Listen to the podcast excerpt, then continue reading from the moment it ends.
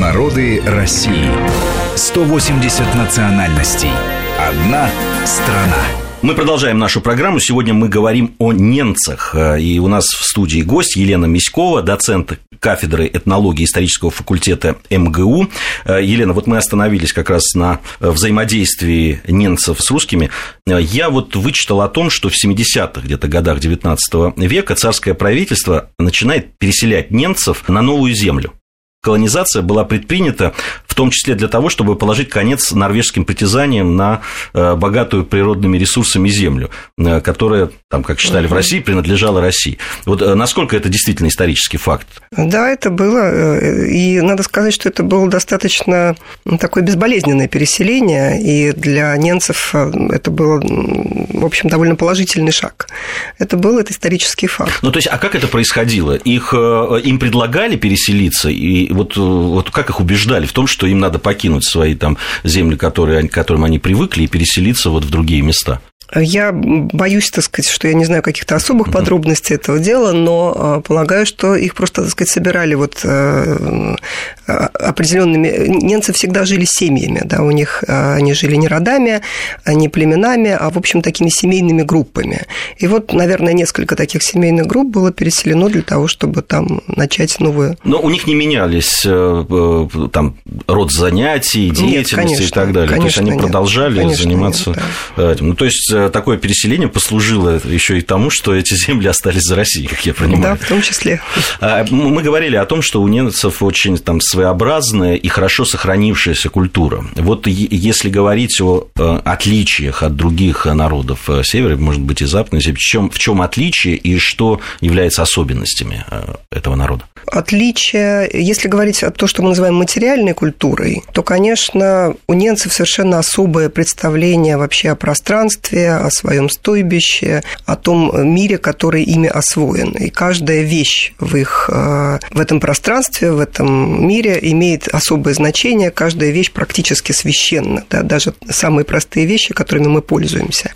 Или там немцы пользуются. Да? И поэтому многие ученые писали, например, о Э, устройстве Ненецкого стойбища, о совершенно таком мудром и особом, о Ненецком э, чуме, э, где есть, где, который очень четко поделен на разные пространства, на разные зоны, которые одна из этих зон, допустим, допустима для женщин, другая только для мужчин, о священном шесте, который проходит через этот чум, который является, в общем, таким связующим звеном между миром верхним и миром нижним а, это вот такой вечный мир, который действительно очень одухотворен у немцев.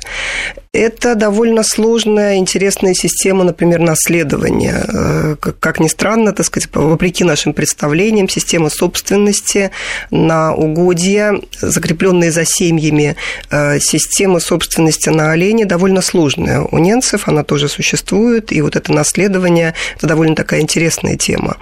А у немцев очень интересный фольклор, конечно. Сказания, песни, легенды, цикл так называемых богатырских сказаний, где э, немцы бесконечно воюют там с энцами и другими э, соседними народами, где, который больше похож даже, э, напоминает, так скажем, какие-то скандинавские сказания, где богатыри бесконечно вылетают через дымовые отверстия чума, скачут через свои шесты и так далее. В общем, это есть интересный цикл о своем таком трикстере да, в ненецкой культуре.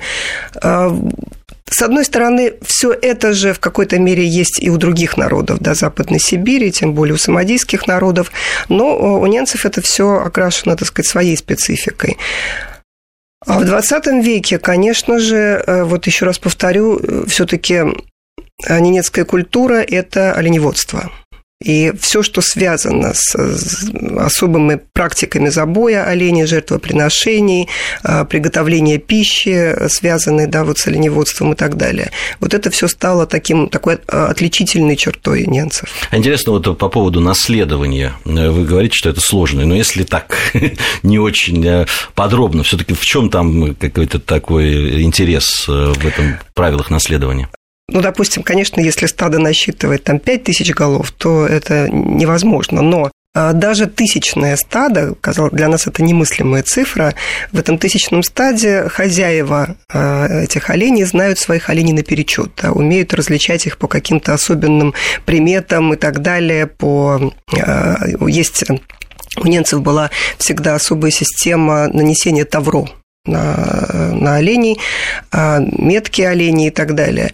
И вот за каждым сыном или дочерью и так далее закреплены особые олени, которые при этом, а, э, поскольку стадо должно возобновляться, которые забиваются, которые умирают как бы, но а, тем не менее продолжают жить уже в следующих оленях. И вот как этот учет ведется, это довольно сложная э, такая вещь, связанная, конечно, вот с системой меток.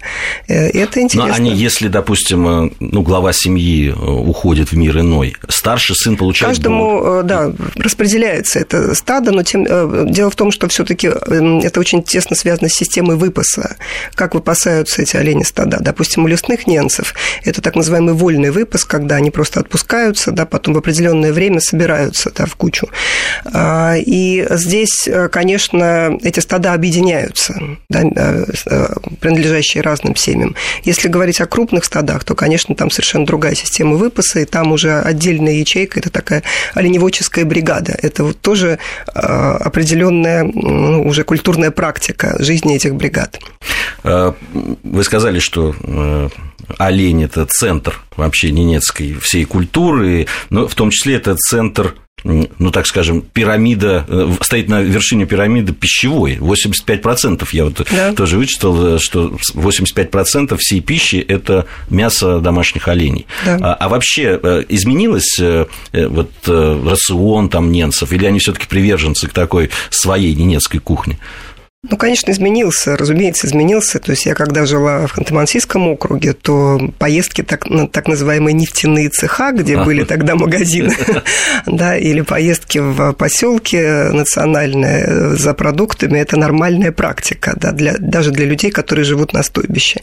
И, конечно, рацион изменился сильно, то есть и мучные изделия и э, консервы всякие, все это присутствует. Но а, все-таки олени и рыба – это основа да, и люди стремятся питаться таким образом. И, конечно, э, а если говорить о тундровых ненцах, то, конечно, там, да, олень – это основа рациона. И поэтому об оленях так заботятся, и поэтому э, вот эта система выпаса, эти э, оленеводческие пастбища – это так важно. Я была свидетелем когда-то истории, как ненецкие оленеводы доказывали, почему им так важна территория, на которой находится болото. Вот для нас с вами болото – это пустая земля, никчемная земля, а для оленевода, для ненца болото – это совершенно э, незаменимое да, пространство, потому что это болото а, огораживают специальными заборами, потому что это болото используется для выпаса оленей только, допустим, раз в 4 года. 4 года оно восстанавливается, потому что на этом болоте растут такие ягельники, такие вот какие-то мхи, которые позволяют оленям лечиться, нагуливать этот жир и прочее. И вот эта охрана этих территорий, забота об этих территориях, это священно совершенно для ненца. Потому что, да, в этой пищевой цепочке э, в нее включены все, в том числе и человек. Я, я с удивлением узнал, вот прочел, что ну, традиционные ненецкие, если о еде говорить, традиционные блюда, если их так называть, э, то э, там даже вареного мяса не так много. Очень часто просто сырое мясо да. и мороженое мясо употребляют то же самое с рыбой. То есть она либо свежая, либо мороженое, э, в юкола, вот угу, так называемое, угу. и так далее. Да. Угу. С чем это связано? все таки ну, огонь-то понятно, что в этих краях у них присутствовал всегда там, да, чтобы согреваться угу. и так далее. Но почему-то они вот, э, может быть, они считают, что после такой тепловой обработки оно становится не таким полезным. Вот для меня, я, мне просто было удивительно. Ну, вряд ли они рассуждают обсуждали когда-то в таких категориях. С точки зрения экологической и медицинской, да. Разумеется, в а, свежей крови оленя, которую используют во многих блюдах, а, которую замораживают, потом размораживают для разных похлебок, а, которую пьют вот, при забое оленя очень активно и так далее. В ней, конечно, содержатся все те витамины, которые содержатся в растении, которые олень употребляет. Естественно, что в свежем виде это наиболее питательный, наиболее важный продукт. А, точно так же, если говорить и о мясе, о олене, и о рыбе, и прочее. Надо сказать, что у немцев были ну, разные способы заквашивания того же мяса и той же крови оленей. То есть они были с этим знакомы. У них были способы заморозки там, ягод, заквашивания, там, морожки и прочее. То есть все это они знали. Но, видимо, все-таки, да, предполагалось, что э, вот в таком сыром виде они больше получают. Ну и просто вкусовые ощущения, они совершенно несравнимы. Да?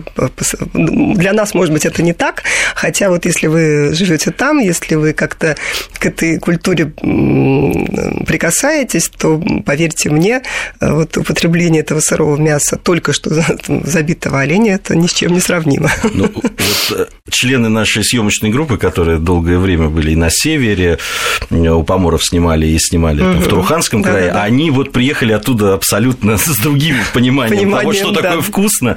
Это действительно так.